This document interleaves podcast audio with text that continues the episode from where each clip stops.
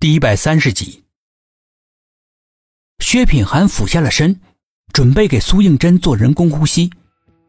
不管怎么，他都要试一试。他捏住苏应真小小的鼻子，把自己的一张嘴慢慢的贴了过去。苏应真不过是一时背过气而已，被他捏住鼻子感到很不舒服，整个人也悠悠的醒过来。一睁开眼。他就看到薛品涵的脸占据了整个视线，一张嘴就要贴在他的小嘴上。震惊的双眼骤然瞪得老大，而薛品涵丝毫都没有料到他会突然醒过来，一时之间又惊又喜，大脑完全被眼前的变化给惊呆了，全然忘记了收回自己现在容易被误会的举动。果然，苏应真从最初的震惊之中清醒过来。又羞又急，情急之中，双手用力的往他胸口推。薛品涵猝不及防，被他这么一掌推的直往下滚，以为自己就此摔下去，不摔个脊椎断裂、全身瘫痪，也要摔个半天都爬不起来。谁知，就在将要落地的那一刹那，他感觉到自己被人接住了。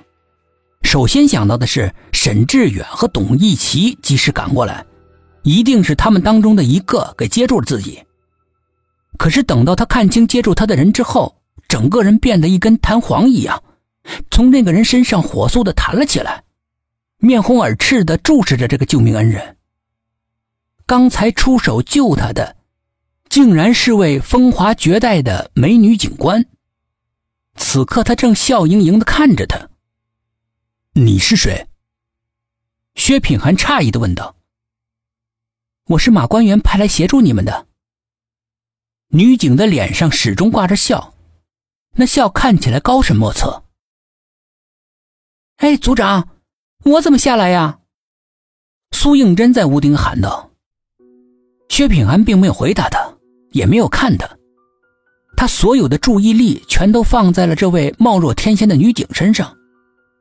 总觉得这个女警的目光里面有他熟悉的感觉，可是他又记不起来，他曾经在哪里见过她。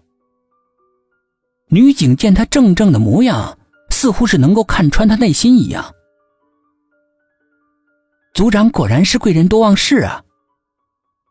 薛品涵听出了这话里有话，心里的疑问更加沉重了。我们在哪里见过吗？女警笑而不答，转身离去。走了两步，又回头看了他一眼，那一眼大有深意。在出院子门的时候，正好刚刚和赶到的沈志远和董一奇擦肩而过。他对着他们神秘的一笑，这一笑仿佛有着无限的魔力。两个人的脑袋立刻随着那个女警官转动，一直伸长脖子看着女警官绝尘而去。这才恋恋不舍的收回了目光，走到了薛品涵的身边。看见他也是伸长脖子目送着那位女警，董一奇故意伸出手在他面前晃了晃。头，哎，头，看什么呢？来个大美女就把你的魂都勾走了。薛品涵一把打飞他的手，脸上的表情立马切换到了僵尸频道。胡说。对刚才那个妹子，是不是有种似曾相识的感觉？董一奇神秘兮兮的问。薛品涵立刻听出了他的话外音。你也有这种感觉？董一奇认真的点点头，他脸上露出了百思不得其解的神色。但是很奇怪啊，明明是很熟悉，就是想不起来在哪儿见过。你呢？跟你们一样，嗯，也是这种感觉。沈志远边回答边向四周看，他没有发现苏应真的身影。真真呢？薛品涵这才记起来，他还在屋顶呢，立刻抬头一看，屋顶上空荡荡的，根本就没有人，心里面不由得一紧。